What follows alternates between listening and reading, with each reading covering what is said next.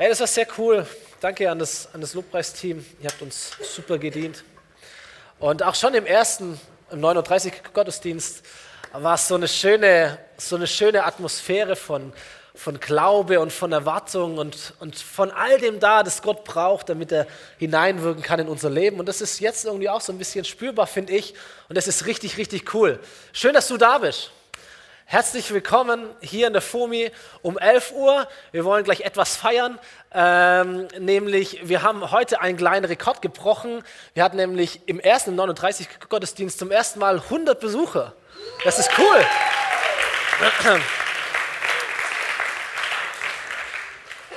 Und ich war letzte Woche, äh, letzte Woche echt happy, als ich äh, gehört habe, war mit den äh, Jugendlichen auf, auf Elevate, auf diese Konferenz. Und hier waren so viele Menschen und ich habe so viel Gutes gehört. Und ich bin begeistert. Und äh, jetzt nicht, dass du mich falsch verstehst, geht mir nicht um Zahlen an sich und dass wir jetzt irgendwelche Marken brechen und uns da irgendwie äh, stolz auf die Schulter klopfen, aber wir, wir zählen sonntags immer, wie viele Menschen hier sind. Wir tun das aus dem Grund, weil wir glauben, für Gott zählt jeder einzelne Mensch. Und deswegen zählen wir auch jeden einzelnen Menschen, weil 100 Menschen heute Morgen heißt auch 100 Mal hat Gott die Möglichkeit gehabt, ins Herz zu sprechen und seine Güte zu offenbaren. Und das feiern wir. Okay? Das ist etwas, das wir feiern als Kirche und ähm, ihr dürft ruhig daran Anteil haben und euch ähm, mitfreuen. Hammer! So, mein Name ist Stefan, ich bin Pastor hier in dieser Gemeinde und äh, darf dich herzlich begrüßen als Verbindlicher, als, als Gemeindeglied, als fester Teil dieser Kirche auch als Gast, ich sehe Menschen, die ich so noch nicht wahrgenommen habe, kann auch an mir liegen, aber vielleicht bist du auch als Gast hier oder bist uns am Kennenlernen. Herzlich willkommen, schön, dass du da bist. Als Kirche sind wir inmitten einer Serie, einer Predigtserie, die nennt sich Amazing Grace, die unglaubliche, wunderbare Gnade Gottes, die wir äh, platzieren wollen die nächsten Wochen. Und Domme hat letzte Woche eine fantastische Predigt gehalten, die du dir im Internet nochmal anhören kannst auf unserer Homepage. Und er hat Gnade definiert als etwas, das wir unverdientermaßen bekommen, weil jemand anders, jemand Höheres uns liebt. Gnade heißt, du bekommst etwas, das du nicht verdienst, weil jemand Höheres es gut mit dir meint und dich lieb hat. Und wenn wir singen, dass wir Gott leben wollen oder wenn wir, wenn wir mit Gott leben wollen in einer wirklichen Beziehung, so persönlich, direkt und echt, dann ist es etwas, das wir nicht produzieren können und wo wir nicht tun können, sondern wir sind abhängig von Gnade. Es ist ein Geschenk Gottes, das du nicht verdient hast, aber das er dir gibt, weil er dich lieb hat, dass er mit deiner Gegenwart kommt und in dein Leben tritt und dich überrascht. Und deswegen ist Gnade so der Hammer. Und deswegen ist Gnade so faszinierend und so wichtig. Und deswegen predigen wir ja auch drüber, weil wir wollen, dass du das erlebst, dass Gnade in deinem Leben ins Spiel kommt. Ähm, ich, ich denke, wir alle, die wir hier sind, kennen das Prinzip von Saat und Ernte. Äh, vielleicht nicht in diesen Begriffen, sondern vielleicht kennst du so Sätze wie, wie man in den Wald reinruft, so schallt auch raus. Hat das schon mal jemand gehört? Ja, wenn die Eltern so. Ähm, was man tut, hat Konsequenzen. Oder wer, wer A sagt, der muss auch B sagen oder B ertragen. Ja, das kennen wir, da nicken wir. Ähm, das ist all das, wo wir sind, das ist ein Prinzip von Saat und Ernte. Du säst etwas aus und du erntest etwas. Du tust etwas und du bekommst etwas zurück. Und dieses, dieses Prinzip hilft uns, unser Leben zu steuern, oder? Es, es gibt uns eine gewisse Verlässlichkeit, dass wir wissen, wenn ich das tue, wird wahrscheinlich das passieren. Ähm, ja, du weißt, wenn du deine Hausaufgaben nicht machst, wirst du wahrscheinlich eine schlechtere Note kriegen oder irgendetwas. Das ist Konsequenzen. So Saat und Ernte. Ähm, du weißt, wenn du, wenn du sparst und wenn du, wenn du in Rente gehst und sparsam gelebt hast, dann wirst du etwas haben im Alter an Finanzen, richtig? Es ist Saat und Ernte. Ähm, du weißt auch, wenn du den ganzen Tag faul auf dem Sofa vor der Glotze hängst und nur Süßigkeiten in dich hineinfrischst und Cola und all das, dann wird es dir irgendwann nicht mehr so gut gehen, wie es dir jetzt geht. Es ist Saat und Ernte. Du kannst nicht erwarten, dass du dich ungesund ernährst, aber gesund bleibst. Es ist Saat und Ernte. Konsequentes Handeln. Die Bibel äh, hat dieses Prinzip auch erkannt oder Gott hat es wahrscheinlich auch erfunden oder entwickelt oder festgesetzt. So ist ein gutes Prinzip. Und trotzdem kennen wir vielleicht auch alle Ausnahmen dieses Prinzips. Vielleicht kennst du Menschen, die haben auch ihr ganzes Leben lang gespart und durch Umstände, die sie nicht in der Hand hatten, hatten sie trotzdem nichts in der Hand. Weil die Banken gecrashed sind, weil irgendwie das Haus abgebrannt ist, weil Krieg war oder was auch immer. So plötzlich denkst du, Saat und Ernte hat hier nicht funktioniert. Du kennst vielleicht Menschen, die leben top gesund, sind super sportlich, aber sterben mit 50 an Krebs. Und du merkst, es funktioniert ja gar nicht. Dann kennst du Leute wie Helmut Schmidt, der sein Leben lang geraucht hat, wahrscheinlich nicht der gesündeste Lebensstil hatte als, als Kanzler und der wird irgendwie über 90. Funktioniert Saat und Ernte oder funktioniert es nicht? Ähm, und wir alle kennen vielleicht Menschen, wo wir sagen würden, ey, die leben aber nicht so gut, die leben nicht so korrekt, nicht so ehrlich, aber die gehen's, trotzdem geht es denen bestens. Und du fragst dich, wo ist jetzt das Prinzip von Saat und Ernte? Wo, wo ist jetzt hier die Konsequenz? Ähm, und so merken wir, Saat und Ernte, ja, funktioniert, stimmt, aber es gibt auch Ausnahmen davon. Und wir haben letzte Woche äh, gehört, dass, dass Gott unsere Welt geschaffen hat, dass er sie sehr gut geschaffen hat und all das und dass er uns Menschen auch sehr gut geschaffen hat. Aber dann blicken wir in unser Herz hinein und in unser Handeln und in unser Denken und wir analysieren das mal und denken, naja, so richtig sehr gut ist es jetzt auch nicht alles, was ich tue oder was ich so vor mir sehe auf dieser Welt, oder? Und das hat damit zu tun, dass die Bibel sagt, ähm, dass, dass der Mensch sich von Gott getrennt hat, das ist das, was die Bibel Sünde nennt, und dass auf dieser Sünde eine Konsequenz liegt, nämlich, dass der Mensch von Gott getrennt ist. So, wenn du als Saat auf dieser Erde von Gott getrennt lebst, dann wirst du als Ernte auch nach deinem Leben hier in der Ewigkeit getrennt sein von Gott. Das ist das, was die Bibel Hölle nennt. Ähm, das ist Saat und Ernte. Das ist dieses Prinzip, das gilt. Aber es gibt eine Ausnahme dieses Prinzips. Und diese Ausnahme nennt die Bibel Gnade. Und darüber möchte ich sprechen heute Morgen. Die, die, die Gnade Gottes ist die Ausnahme davon, dass wir bekommen, was wir verdienen. Weil es Gnade gibt, müssen wir nicht die Konsequenz unseres falschen Tuns, unseres schlechten Tuns, der eine mehr, der andere weniger, ertragen, obwohl wir es verdient hätten, dass wir es tragen. Und Gnade ist auch der Grund dafür, dass wir etwas bekommen, das wir eigentlich gar nicht verdient hätten. Zum Beispiel, dass Gott uns liebt und in unser Leben hineintritt. Wir hätten es nicht verdient, aber Gott tut es trotzdem. Warum? Weil er gnädig ist. Und so merken wir, und das ist mein Thema heute, dass Gnade so dieses überraschende Momentum hat. Gnade überrascht uns immer wieder. Gott tritt in unser Leben hinein und er macht aus dem Schlechten, das uns widerfährt, etwas Gutes, weil er gnädig ist, weil er es gut mit dem meint. Und Gott kann sogar aus seiner Gnade, trotz dem Schlechten, das wir produzieren, Tag für Tag, deine mehr, der andere weniger, aber Gott kann trotz dem Schlechten uns überraschen und uns retten durch seine Gnade. Gnade ist überraschend und darüber möchte ich sprechen. Wir werden eine Person anschauen in der Bibel im Alten Testament. Ein Mann, sein Name ist Judah und sein Lebenslauf ist wie die, wie die schlimmste Seifenoper ever, die du je gehört hast. So, du kannst diese Geschichte auch nachlesen. Ähm, 1. Mose 33, ich habe extra nachgeschaut, bis zum Ende dieses Buches, allererstes Buch der Bibel. Da liest du die Geschichte von Judah und seiner Familie. Und seine Geschichte steht in der Bibel für einen ganz wichtigen äh, Punkt, den ich möchte, dass du den mitnimmst, nämlich, dass Gnade nicht anzeigt, wie gut ein Mensch ist, sondern dass Gnade unterstreicht, wie gut Gott ist. So, das ist die Botschaft dieser Predigt. Gnade hat nichts damit zu tun, wie gut du bist oder wie schlecht du bist. So, Gnade hat vollkommen damit zu tun, wie gut Gott ist wie gut es Gott mit dir meint. Und du wirst in dieser Geschichte das entdecken. Ähm, Im Alten Testament finden wir die Geschichte von Judas. Sein Vater war Jakob. Jakob ähm, hatte vier Frauen. Da merkst du schon, spannende Geschichte. Vier Frauen, zwölf Söhne. Und er hatte eine Lieblingsfrau, sie ist Rahel.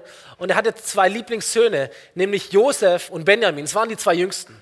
So, die anderen zehn waren auch cool, aber Josef und Benjamin waren die besten. Und vor allem Josef war so ein richtiges Papakind. Verwöhnt bis oben hin vom Vater, alles geschenkt bekommen. Gott ist auch segnet in seinem Leben unterwegs, muss man auch sagen. Und Jakob macht seinem Lieblingssohn so einen schönen bunten Rock, so ein buntes Kleid, so elf normale Söhne und dann kommt dieser bunte Josef daher. Immer was Besonderes. Und Gott redet mit Josef, Josef träumt und ähm, dummerweise, naiverweise erzählt er diese Träume seinen Brüdern, Ein Traum ging so, dass er geträumt hat, dass sich alle Brüder und auch seine Eltern einmal vor ihm verneigen werden. Und fröhlich erzählt er das seinen Brüdern in der Runde und die Brüder, denke, ihr könnt das ein bisschen vielleicht nachvollziehen, denen ging es die Faust auf oder zu in der Tasche. So. Ähm, sie haben Josef nicht nur nicht gemocht, sie haben ihn echt gehasst. Sie haben ihn gehasst. Und dann gab es einen, einen geschickten Moment, sie waren gerade ähm, auf dem Feld, in, ähm, ein bisschen entfernt von ihrem Heimatort, haben die Schafe gehütet und Jakob schickt Josef zu den Brüdern, um zu schauen, ob alles gut ist. Und dann sehen diese, diese, diese, diese Brüder, wie dieser kleine Träumer mit seinem bunten Röckchen da entlang spaziert kommt und in ihnen rast das Herz und sie beschließen, Josef um die Ecke zu bringen, ihn loszuwerden und ihn zu töten. Und als er kommt, da packen sie ihn und reißen seinen, buntes, seinen bunten Rock weg und sie schmeißen ihn in einen Brunnen und festspannen und überlegen dann, was sie denn mit ihm anstellen werden. So, er sitzt im Brunnen unten drin, schreit um sein Leben und oben planen die Brüder, was sie jetzt am besten machen sollen. Und hier kommt Judah ins Spiel und Judah war der viertälteste Sohn und er übernimmt so ein bisschen jetzt die Führungsrolle, weil er ist der, derjenige, der am Horizont sieht, dass da eine Handelskarawane aus Ägypten vorbeizieht. Und er kommt auf diesen perversen Gedanken und sagt seinen Brüdern, hey, wenn wir Josef hier sterben lassen, dann ist er nur tot. Wenn wir ihn nach Ägypten verkaufen, wird er auch sterben, aber wir bekommen auch noch Geld dafür. So, wäre doch eine bessere Lösung, oder? Ich meine, das ist schon ein ziemlich kranker Gedanke für einen Bruder, oder? Und wir merken, Judah, äh, Judah war keiner von den Guten. Judah war eigentlich einer von den Schlechten, einer von den Durchtriebenen, von den heuchlerischen Jungs. Das war Judah. Ähm, und sie machen genau das, was er sagt. Sie holen ihn hoch, sie verkaufen ihn als Sklaven nach Ägypten. Sie zerreißen seinen bunten Rock, schmieren es mit Tierblut ein. Und Judah erklärt seinem Vater, da war ein wildes Tier, der hat deinen Lieblingssohn gefressen. Alles, was übrig ist von ihm, ist dieser Rock. Und Judah bricht seinem Vater Jakob das Herz, indem er und seine Brüder ihn anlügen und mit dieser Lebenslüge leben. Und ich weiß nicht, ob, ob, ob Judah diese Verantwortung gespürt hat. Ich weiß nicht, ob, ob Judah ein schlechtes Gewissen hatte. Ich hoffe es doch. Ähm, ich weiß nicht, ob es ihm egal war. Aber er hat über die Zeit so, so stell ich mir vor, so eine perfekte Maske sich angelegt. Er hat einfach geheuchelt. Er hat getrauert, er hat vielleicht auch seinen Vater getröstet, aber in sich drin wusste er über Jahre und Jahrzehnte, es war meine Idee, dass der Lieblingssohn meines Vaters gestorben ist. So, dann lesen wir weiter. Judah zieht dann von daheim aus, er heiratet, er bekommt drei Söhne. Der eine heißt Er, der zweite Onan, der dritte Schela. Als er, der erste Sohn, erwachsen wird, sucht Judah ihm eine Frau und diese Frau heißt Tamar. Aber weil er, der Sohn, ähm, kein guter Mensch war, lässt Gott ihn sterben. So, Tamar war eine Witwe, das war eine ziemliche Schande damals. Deswegen gab es eine sogenannte Schwagerehe. Das heißt, der Bruder des Verstorbenen heiratet seine Schwägerin, kümmert sich um die Frau, kümmert sich um den Nachwuchs, kümmert sich um den Besitz. Onan tut dies auch, heiratet Tamar, aber er weigert sich, Söhne zu zeugen mit ihr. Und deswegen muss er auch sterben. Und äh, dann kommt der dritte Sohn, Schela, und Judah hat irgendwann keinen Bock mehr, seine Söhne zu begraben, weil die irgendwie zu dumm sind, Kinder zu zeugen oder was auch immer tun. Ähm, und lässt Tamar so ein bisschen im Ungewissen. Er entdeckt die Lücke, weil Schela noch gar nicht alt genug zum Heiraten war. In Wirklichkeit wollte Judah nie, dass Schela Tamar heiratet. Er hat nur nach einem Grund gesucht, das Ding irgendwie abzuwenden. Auf der einen Seite wusste er, ich kann meine Schwiegertochter nicht nicht fortschicken, wie stehe ich denn dann da? Da ist mein Ruf ruiniert, das macht man nicht. Mein, mein Standing wäre komplett zercrashed. Auf der anderen Seite habe ich keine Lust, den dritten Sohn zu verlieren und die Tama nervt mich eh. So, was mache ich? Ich hole Tama zu mir nach Hause, dort kann sie leben, ist alles gut. Das sieht auch gut aus nach außen hin, wenn man das tut. Und Schela ist ja sowieso noch nicht alt genug zum Heiraten. Und bis der so alt ist, dass er heiraten könnte, wird mir schon irgendwas anderes einfallen. So, das war Judah. Okay? Ein durchtriebener, kleiner, heuchlerischer Mann, der alles dafür getan hat, dass sein, dass sein Standing vor den Leuten gut war, aber innerlich war das, war das katastrophal, was er gemacht hat. Äh, weil wir dann weiterlesen können und merken, irgendwann wird Schela alt genug zum Heiraten, aber es passiert einfach nichts. Irgendwann stirbt sogar die Frau von Judah und er selber könnte Tamar heiraten, aber es passiert einfach nichts. Irgendwann wird Tama alt und sagt, jetzt habe ich auch nicht mehr so viel Zeit zum Kinderkriegen. Es passiert einfach nichts. Und äh, Tama nimmt die Sache selbst in die Hand. Und zwar folgendermaßen. Ähm, Im Frühjahr, alle Männer des Dorfes gehen raus, scheren die Schafe und es ist immer so ein richtiges Volksfest, so wie der Vasen. Man schert sein Schaf, man trinkt seinen Wein und man holt sich eine Prostituierte und hat seinen Spaß. Äh, das ist die Schafschuhe ungefähr gewesen. Und ähm, so Tama war in diesem Dorf und sie legt ihre Witwekleidung ab, wo sie er erkennbar als Witwe waren, und ähm, sie verkleidet sich als Prostituierte. Und sie setzt sich an einen geschickten Ort, an das Dorftor. Äh, vielleicht kann sie Judah auch einschätzen, keine Ahnung, auf was er steht oder gestanden ist. Hat so einen Schleier über das Gesicht und bietet Judah seine, ihre Dienste an als Prostituierte. Und Judah findet es attraktiv, lässt sich darauf ein, sie handeln einen Preis aus, es war eine Ziege und äh, Judah verbringt die Nacht der Nächte mit seiner eigentlichen Schwiegertochter Tamar, weil er dachte, es wäre eine, wär eine Prostituierte gewesen. Und äh, weil Judah keine Ziege dabei hatte, blöderweise, ähm, lässt er sein, sein Siegelring und seinen persönlichen Stab bei ihr als Pfand sozusagen. Das handelt sie mit ihm raus. Einige Tage später schickt Judah dann seinen Diener hin mit der Ziege und komischerweise gab es gar keine Prostituierte mehr. Der Diener findet sie nicht und es wird langsam peinlich und Judah sagt, ey, ich kann jetzt nicht äh, ewig lang nach irgendeiner Prostituierten suchen. Das kriegen die Leute ja auch irgendwann mit. Mein Ruf ist mir heilig. So erkennen wir das Herz von Judah. Ähm, und sagt, ach komm, Schwand drüber wird schon irgendwie werden, passt schon, ich schnitze mir einen neuen Stab und mache ein neues Siegel, alles gut. Und drei Monate passiert auch gar nichts, aber irgendwann wird der Bauch dick von Tama. Und irgendwann kommen die Gerüchte, deine Schwiegertochter hat sich als Hure irgendwo Kinder eingefangen. Und Judah jetzt, ehrfürchtig, gottesfürchtig, stellt sich hin und sagt, diese Frau muss sterben, sie soll verbrennen. Im Herzen dachte er, geschickt, ich habe das Problem los, dass mein Sohn die heiraten muss. Und es ist ja wirklich unglaublich, was diese Frau getan hat. Sie hat den Tod verdient, hinweg mit ihr. Und als sie Tama dann fesseln und zur Hinrichtung schleppen wollen, äh, greift Tama in ihre Tasche und holt den Ziegelring raus und holt den Stab raus und, und lässt zu Judas schicken und sagt, der Mann, dem das gehört, war der Mann, der mich mal geschwängert hat. Er soll sich zeigen. Und alles fliegt auf. Und Tama schön auf dem Scheiterhaufen, das Volk oder das Dorfvolk vor sich, Judah, und er weiß, es ist keine Chance mehr. Alles fällt zusammen. So, du, kannst dein, du kannst dein Leben lang vor irgendetwas wegrennen. Du kannst dein Leben lang versuchen, Dinge zu vertuscheln oder Dinge irgendwie nicht rauskommen zu lassen. Aber irgendwann kommt der Moment und jetzt ist es soweit. Und, ähm, und Judah muss alles zugeben. Er gibt auch alles zu. Er kommt relativ ungeschoren davon. Ist ein peinlicher Moment in der Öffentlichkeit. Ähm, aber nachher lesen wir eigentlich nicht arg viel mehr davon. Wo ich dachte, krass. Also er hat fast seine Schwiegertochter hier auf dem, auf dem Scheiterhaufen verbrannt so ein bisschen öffentliche Demütigung finde ich jetzt keinen hohen Preis dafür. Ich weiß nicht, wie es den Frauen hier geht, aber hätte man schon mehr erwarten können. Aber es passiert gar nicht arg viel mehr. So, Judah denkt sich, vielleicht noch mal gut gelaufen, äh, irgendwie hingekriegt. Aber da war ja noch die Sache mit Josef. 20 Jahre sind vergangen, seitdem Josef verkauft wurde von Judah nach Ägypten. Die Brüder dachten, er wird irgendwo gestorben sein. Niemand hat gewusst, dass Josef durch die Gnade Gottes Karriere gemacht hat in Ägypten.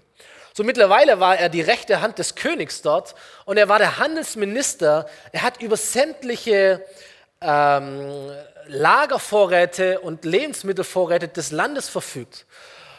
Und es kommt eine Hungersnot ins Land und Jakob schickt wieder seine Brüder los nach Ägypten, um Getreide zu kaufen. Benjamin bleibt zurück, weil er will nicht nochmal einen Lieblingssohn verlieren. Und diese anderen zehn Brüder gehen nach Ägypten und sie treten vor Josef, den sie nicht erkennen, weil er ägyptisch geschminkt und verkleidet war und sie sowieso nicht dachten, dass er überhaupt noch lebt. Und sie treten vor ihn und verbeugen sich aus Respekt. Der Traum erfüllt sich von Josef von früher. Und sie bitten um Getreide. Und, und Josef gibt ihnen auch was mit, aber er belässt Simon zurück als Pfann und sagt, ihr kommt wieder und ihr bringt mir Benjamin, euren jüngsten Bruder. Bruder. Und sie wollen das nicht, aber sie müssen es ja tun. Und dann wird das Getreide leer und sie gehen ein zweites Mal nach Ägypten mit Benjamin. Und Josef gibt ihnen wieder unerkannterweise Getreide, aber er schmuggelt seinen persönlichen silbernen Becher in das Gepäck von Benjamin, nur um seine Soldaten zu schicken, sie zu filzen und herauszukriegen. Dieser Benjamin hat meinen silbernen Becher gestohlen und er muss ins Gefängnis dafür. Und die Brüder sind entsetzt. Und vielleicht können wir jetzt mit der Geschichte im Hinterkopf das ein bisschen nachvollziehen. Was machen wir jetzt? Was denkt Judah jetzt? Können wir vorstellen, dass er auf der einen Seite entsetzt war, dass schon wieder ein Sohn oder schon wieder ein Lieblingssohn in Gefahr steht, wegzukommen. Wieder wird das Herz des Vaters gebrochen. Vielleicht hat er aber auch gedacht, hey, auch der zweite Lieblingssohn können wir auf eine charmante Weise loswerden. Dann sind wir endlich alle gleichberechtigt. So, und wie er es bei Josef gemacht hat, wie er es bei Tamar gemacht hat, so können das ja auch bei Benjamin machen und sagen, okay, coole Gelegenheit, wir deichsen das irgendwie so, wir erzählen meinem Vater irgendwas, wir sind ja nicht schuld daran, der König wollte das, Benjamin hat ja gestohlen und wir werden Benjamin los. Letztendlich war es ein Test, den Josef getan hat. Werden seine Brüder Benjamin opfern oder werden sie Benjamin retten? Und auch wenn die Bibel darüber jetzt nicht so viel sagt, aber wir können vielleicht merken, irgendetwas hat in Judah gearbeitet. Judah war derjenige, der seinem Vater ins Gesicht versprochen hatte, Vater, ich, ich bringe den Jungen zurück, ansonsten ist es mein Leben, das du nehmen kannst. Ich bürge mit meinem Leben dafür. Und so nimmt er Josef zur Seite und Judah und Josef reden jetzt unter vier Männern. Und folgendes ist, was Judah Josef sagt. Er sagt, Herr, ich habe bei meinem Vater die volle Verantwortung für den Jungen übernommen und gesagt, wenn ich ihn dir nicht zurück, gesund zurückbringe, will ich mein Leben lang die Schuld dafür tragen. Und darum bitte ich dich, Herr, lass mich an seiner Stelle als dein Sklave hier bleiben und lass ihn mit seinen Brüdern zurückziehen. Wie soll ich denn ohne den Jungen meinem Vater begegnen? Ich könnte seinen Schmerz nicht mit ansehen. In Klammer, das hast du vor 20 Jahren auch gesagt. Und genau das hast du getan. Ähm, und jetzt kommt Josef. Und er sieht vielleicht wirklich dieses, dieses ehrliche Herz von Judah, vielleicht wirklich einen Schmerz, dieses schlechte Gewissen, das Judah hat. Vielleicht klingelt in, in Josef auch auch, auch die Worte Judas wieder, die er in den Brunnen gehört hat, als Judas gesagt hat, komm, wir verkaufen ihn. Wir verkaufen ihn und kriegen noch ein bisschen Geld. Und jetzt sieht der Judah, wie es ihn reut oder wie es ihm leid tut, wie er für den anderen Bruder einsteht, wie sich etwas verändert hat. Und Josef reagiert folgendermaßen. Josef konnte sich nicht länger beherrschen. Verlass den Raum, befahl er seinen Hofbeamten erregt. Nun war er mit seinen Brüdern allein. Er brach in Tränen aus und weinte so laut, dass die Ägypter es hörten. Auch am Hof des Pharaos sprachen bald alle davon. Ich bin Josef, sagt er seinen Brüdern. Lebt mein Vater noch? Fassungslos standen die Brüder vor ihm. Sie brachten keinen Ton heraus. So überlegt er die Geschichte. Du stehst hier, zehn Brüder in einer Reihe, und hier offenbart sich Josef, den Bruder, den du umbringen wolltest. Den Bruder, dem du verkauft hast, weil du dachtest, können wir wenigstens noch ein Stück weit Geld machen. Der, der, der Sohn, weswegen das Herz deines Vaters 20 Jahre lang zerbrochen war. Und er steht hier und sagt, ich, ich bin Josef, ich bin da. Und ich kann mir vorstellen, wie die, wie die Luft brennt in diesem, in diesem Moment, wie es absolut mucksmäuschen totenstill ist. Ich kann mir vorstellen, wie die Gedanken rattern in dem Kopf von Judah. Sie verneigen wieder ihr Haupt vor Josef, aber nicht aus Respekt, sondern einfach aus Angst, weil sie denken, was um alles in der Welt wird mit uns geschehen. Und in dem Gedankenkopf von Judah war nur ein Dings, Saat und Ernte. Vor 20 Jahren habe ich ihn verkauft und jetzt ist der Moment gekommen, wo es Zahltag ist. Saat und Ernte. Du kannst davonrennen, aber irgendwann holst dich ein. Bei Tama mag das noch irgendwie gut gegangen sein, da bin ich mit dem blauen Auge davon gekommen. Aber jetzt, dieses Ding kriege ich nicht mehr weg. Hier steht der Bruder, den ich verkauft habe. Hier steht der Bruder, den ich am liebsten umgebracht hätte. Alles wird rauskommen. Und voller Scham und voller Angst beugt er seinen Kopf und wartet eigentlich nur, dass was auch immer, die Wachen kommen, die Handschellen klicken, die Gefängnistoren sich öffnet, Josef sauer wird oder was auch immer. Und die Konsequenz kommt, Saat und Ernte. Der Punkt ist, nichts von dem passiert. Nichts von dem passiert. Dieser, dieser, dieser Moment ist einfach ruhig und er wird unterbrochen von Josef. Er wird unterbrochen von Josef. Josef sagt, kommt doch näher. Kommt doch näher. So, sie stehen wie angewurzelt da vor Josef, gebeugt, vo voller Angst vor Josef, die, die Knie zittern. Sie wagen es nicht, auf Josef zuzugehen. So was tut Josef? Er geht auf sie zu. Kommt doch näher, kommt doch näher, sagte Josef. Und sie traten zu ihm und er wiederholte, ich bin euer Bruder Josef, den ihr nach Ägypten verkauft habt. Aber ihr braucht euch nicht zu fürchten, macht euch keine Vorwürfe, dass ihr mich hierher verkauft habt, denn Gott wollte es so. Er hat mich vorausgeschickt, um euch zu retten. Und das ist ein Moment, an dem ich super gern dabei gewesen wäre. Judah hat diesen Tag so fett in seinen Kalender angestrichen wie keinen Tag zuvor. Verstehst du? Du, du denkst, das ist der schlimmste Tag meines Lebens. Der Tag, an dem alles herauskommt, alles zerbricht, was ich mir aufgebaut habe. In Wahrheit ist es der größte Tag deines Lebens. Warum? Weil Gnade dich überrascht. Weil Gnade dich überrascht. So, Judah bekommt an diesem Tag das, was er am wenigsten verdient hat. Er steht voller Scham vor Josef, der sein Leben in der Hand hält. Und Josef begegnet ihm nicht mit Strafe, sondern mit Gnade. Mit Gnade. Und er wird überrascht von Gnade. Josef vergibt seinen Brüdern nicht nur, sondern Josef lädt sie ein, sagt, ey, holt eure Familien, holt die Eltern und siedelt euch in das fruchtbarste Eck meines Landes. Ihr kommt an den Königshof, ihr werdet immer genug zu essen haben, ihr werdet zu den besten Menschen dieses Landes gezählt werden, weil ich es euch ermögliche. Er vergibt ihnen nicht nur, er versorgt sie nicht nur, sondern er holt sie in dieses, in dieses Land, wo es ihnen so richtig, richtig gut geht. Es ist Gnade. Du stehst vor dieser Person voller Scham und sie begegnet dir voller Gnade. Gnade überrascht. Gnade überrascht. Letzte Episode aus dem, aus dem Leben von, von Judah oder von Jakob eher. Wiederum Jahre später, ja, Jakob liegt im Sterben und er versammelt ein letztes Mal seine zwölf Söhne um sein Bett. Jüdisches Abschiedsritual. Der Vater spricht den Segen über seine Nachkommen. Und einer seiner Söhne wird den doppelten Segen kriegen, den sogenannten Erstgeburtssegen. Er wird der Erstgeborene sein. Normalerweise war das auch der Erstgeborene, also der älteste Sohn. Aber der Vater konnte auch einen anderen Sohn bestimmen, der diese Verheißung mit sich tragen würde. Und so versammeln sich alle zwölf Söhne um ihn herum und ich kann mir vorstellen, wie sie schon gesprochen haben oder Gedanken gehabt haben, ja gut, wer wird es wohl werden? Josef war der Lieblingssohn, lebt noch, ähm, hat Karriere gemacht in Ägypten, Einwandfreier Charakter, rein, heilig, fromm, wunderbar, einflussreich, ein toller Leiter, alles da, was man braucht. Es gibt keinen Grund, warum man nicht Josef nehmen sollte. Aber es geht ja immer der Reihe nach. So, der erste Sohn, der vortritt, ist Ruben, der Älteste. Tritt vor, sich seinen Segen abzuholen und der Vater lobt ihn zwar, aber, aber er gibt ihm nicht seinen Segen. Ruben hat Jahre zuvor mit einer Frau seines Vaters äh, geschlafen, ein Verhältnis gehabt. Das macht man nicht als Sohn. Und er bekommt den Segen nicht. Der zweite Sohn, der zweitälteste Simeon, tritt vor und, Judah, äh, und Jakob muss ihm sagen, Simeon, auch du wirst nicht sein. Der Grund war, dass, dass Simeon und Levi Jahre zuvor ein ganzes Dorf niedergemetzelt haben, weil der Bürgermeistersohn seine Schwester vergewaltigt hat. Merkst du, was das für eine Geschichte ist? Ähm, so, Levi, der Drittälteste, tritt erst gar nicht vor, weil er wusste, okay, wenn Simeon den Segen nicht gekriegt hat, äh, komm, lass stecken. Und so äh, stößt er den Nächsten in die Reihe, in die Rippen, das war Judah, der tritt zögerlich vor und denkt sich, oh mein Gott, ich meine, ich bin jetzt auch nicht besser. Ich habe, wenn ich ehrlich bin, und jeder weiß das, ich habe ähm, äh, Josef verkauft, ich habe meinem Vater das Herz gebrochen, ich habe ihn angelogen, ich habe meine Söhne sind umgekommen von Gott, weil sie, weil sie nicht gehorsam waren.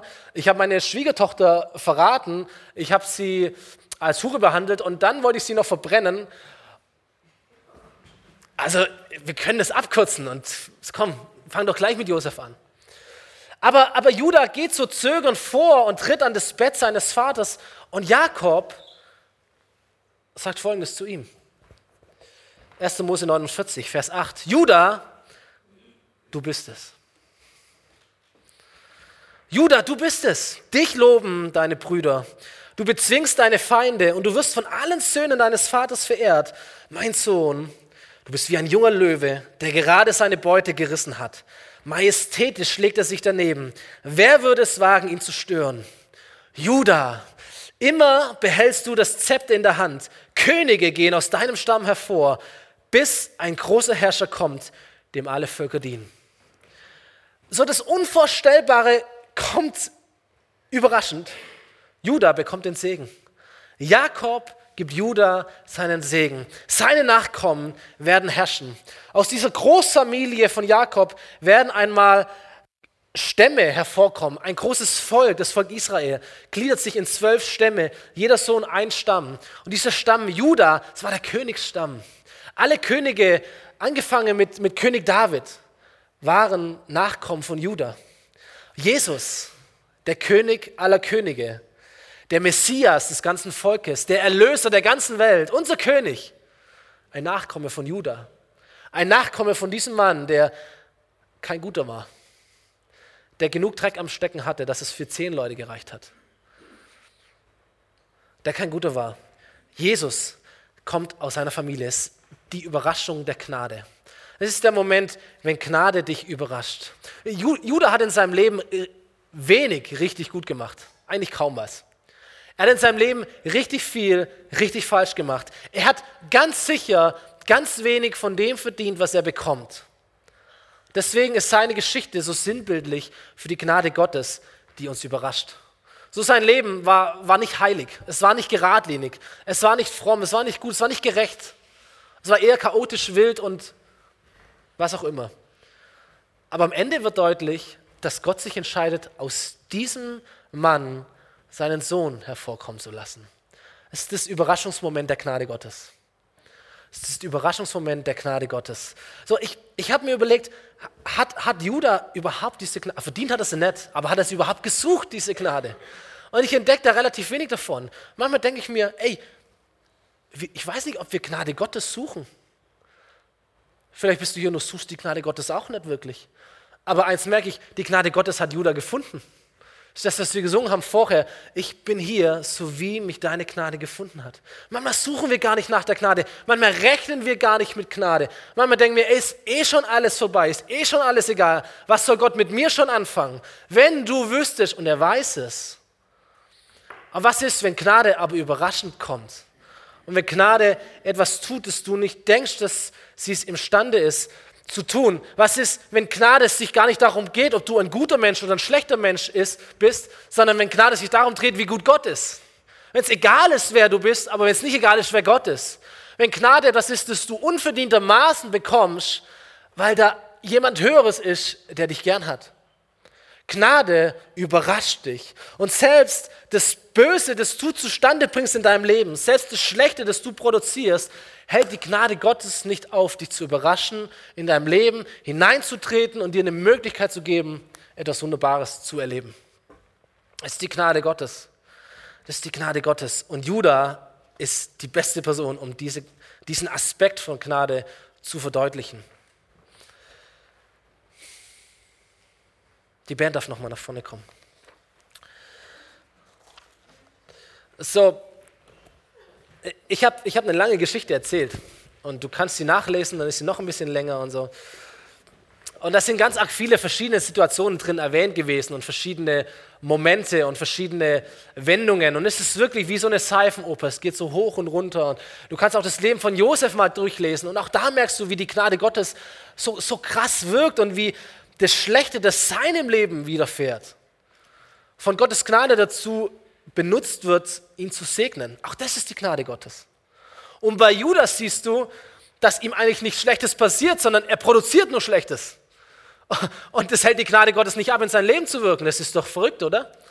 Aber es ist überraschend. So ist die Gnade Gottes. Sie lässt sich nicht aufhalten von deinem schlechten Leben. Du kannst gar nicht schlecht genug leben, als dass die Gnade Gottes irgendwann sagt, oh, jetzt ist aber zu viel.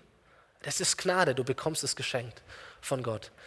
Und ähm, vielleicht findest du dich in ein, in ein paar Aspekten dieser Geschichte wieder. Als ich diese Predigt vorbereitet habe und gelesen habe, da, da, kam in mir dieser, dieser Gedanke auf, oder vielleicht hat ihn auch Gott mir geschenkt, dass Menschen diese Predigt hören, vielleicht jetzt, vielleicht du hier, vielleicht im Internet, ähm, bei der Aufnahme oder wo auch immer, aber dass Menschen diese Predigt hören und von Gott angestoßen werden auf, auf, auf Sünde, die vielleicht lang zurückliegt in deinem Leben.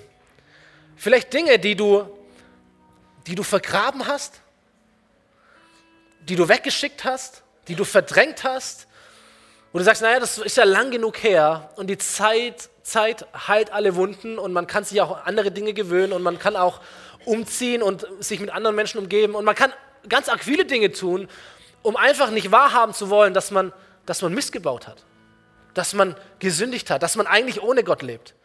Man kann immer in eine Kirche rennen, man kann Sonntag für Sonntag hier sein und trotzdem nicht mit Gott leben. So, da, da hilft doch nichts, ob wir 100 Leute sind oder wie viel auch immer. Verstehst du? Und, vielleicht bist du hier oder vielleicht gibt es Menschen, die diese Predigt hören und die Gott überführt in ganz liebevolle Art und Weise, wo die Gnade Gottes überraschend in dein Leben hineintritt. Und vielleicht sind Menschen hier, die diese Predigt hören und während du das gehört hast, während du dich damit auseinandergesetzt hast oder vielleicht auch schon davor, vielleicht in der Zeit von, von Lobpreis und Anbetung und du merkst, oh, ich bin so jemand, wenn ich zu Gott komme, ich, da ist so viel Scham in meinem Leben. Oh, ich wünschte, ich könnte auch so voller Freude meine, meine Hände heben und meinen Blick nach oben richten, Gott anschauen, ihn feiern, ihn preisen, so mit einem reinen Herzen. Wie machen die das nur? Und du merkst, ey, wenn ich zu Gott komme, da kommen auch Gedanken des Schams in mir hoch. Gedanken von Versagen, Menschen, die ich verletzt habe, wo ich falsch gehandelt habe, wo ich mich nie richtig entschuldigt habe.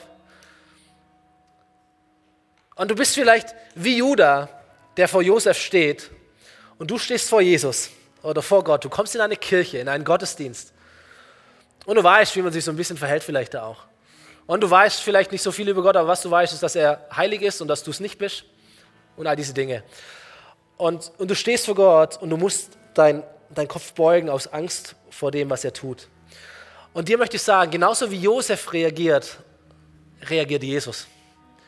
So, du bist vielleicht hier und du beugst dich voller Scham vor ihm, voller Reue, voller, jetzt hat es mich erwischt. Und was Jesus niemals tun wird in dem Moment ist, dass er dir die Strafen nochmal vorliest. Was Jesus niemals tun wird in dem Moment ist, dass er den Stock rausholt und dir ordentlich eine mitgibt. Was Jesus niemals tun wird in dem Moment ist, dass er dich, dich schmoren lässt. Was Jesus niemals tun wird, ist, dass er diese Peinlichkeit verlängert. Was Jesus immer tun wird in solchen Momenten ist, dass er einen Schritt auf dich zumacht und dass er deiner Scham mit seiner Gnade begegnet. Immer. Das ist die Überraschung der Gnade Gottes. Er überrascht dich mit einem Geschenk, das du nicht verdient hast. Und er nimmt deine Scham hinweg durch seine Gnade.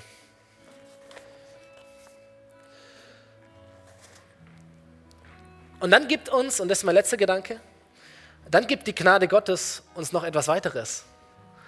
Etwas Würdevolles, etwas Königliches.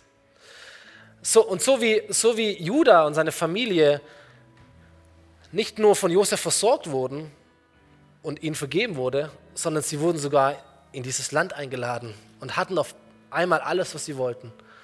So gibt uns auch die Gnade Gottes etwas Königliches, ein neues Leben, eine neue Perspektive, ein Leben ohne Sünde, etwas Großartiges. Psalm 103 stehen diese bekannten Verse. Ich will den Herrn loben von ganzem Herzen und alles in mir soll seinen heiligen Namen preisen. Ich will den Herrn loben und nie vergessen, wie viel Gutes er mir getan hat. Nämlich, er vergibt mir meine Schuld, meine ganze Schuld und er heilt mich von allen Krankheiten. Er bewahrt mich vor dem sicheren Tod und er krönt mich mit seiner Gnade und mit seiner Barmherzigkeit.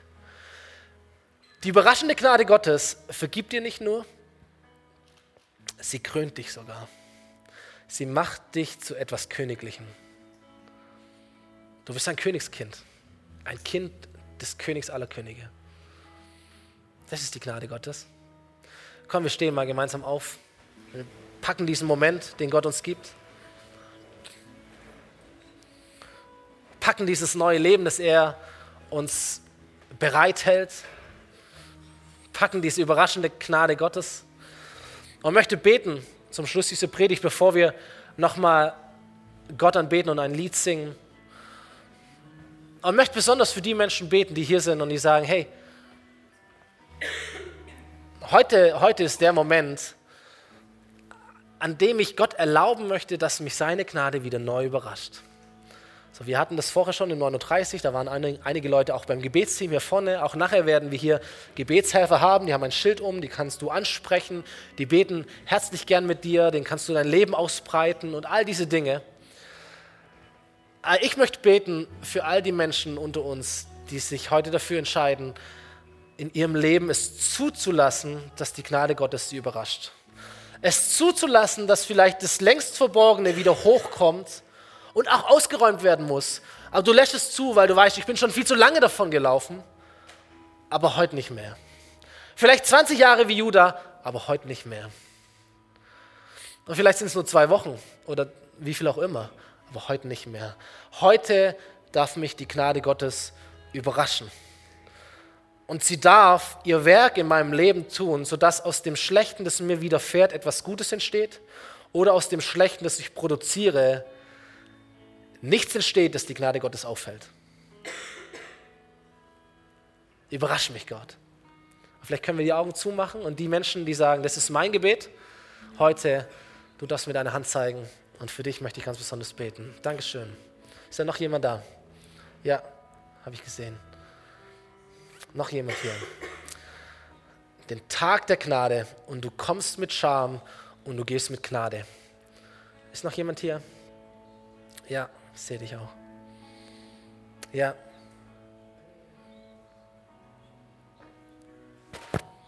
So, und wir können unsere Hände oben lassen. Es ist, wir, wir, es ist ein, ein Zeichen, wenn wir unsere Hände zu Gott emporheben, dass wir empfangen wollen von Gott. Offene Hände. Wir kommen leer, wie seine Gnade uns findet. Und Herr, so stehen wir vor dir als Menschen, als Bedürftige. Herr, weil wir wissen, unser Leben wäre aus, ohne dass du uns die Gnade schenkst zu leben. Und so kommen wir zu dir und wir beten, überrasch uns Gott. Überrasch uns Gott mit deiner Gnade. Überrasch uns mit dem, was wir brauchen, damit aus, dem, aus den Schwierigkeiten unseres Lebens göttliche Chancen werden. Und Herr, dazu brauchen wir dich. Und ich möchte beten für all die Menschen, die, die, die ihre Hand gehoben haben oder die sie heben, die das, die das körperlich tun oder die das in ihrem Herzen tun. Und Herr, du, du kennst Situationen und du kennst Geschichten und du kennst Vergangenheit und du kennst ähm, falsche Abbiegungen. Du kennst Versäumnisse, du kennst Verletzungen, du kennst die Masken, die wir tragen. Herr, aber nichts hält deine Gnade auf. Und heute stehen wir hier und wir bekennen vor dir, dass wir dir erlauben, dass uns deine Gnade überrascht. Dass uns deine Gnade die Maske vom Gesicht reißt, dass uns, in, dass uns deine Gnade in Situationen vielleicht sogar führt, die sich peinlich anfühlen, aber die gut für uns sind. Weil wir ehrlich werden, weil wir authentisch werden, weil wir so sind und uns nicht weiter verstellen, sondern so sind, wie wir wirklich sind. Wir brauchen das, Jesus. Wir brauchen deine Gnade. Und für die Menschen möchte ich beten, und auch mich darin einschließen, Jesus. Schenk uns deine Gnade und überrasch uns damit. Amen. Amen. Wir singen nochmal ein gemeinsames Lied, befreit durch deine Gnade. Du darfst Gott eine Antwort geben, so wie du bist.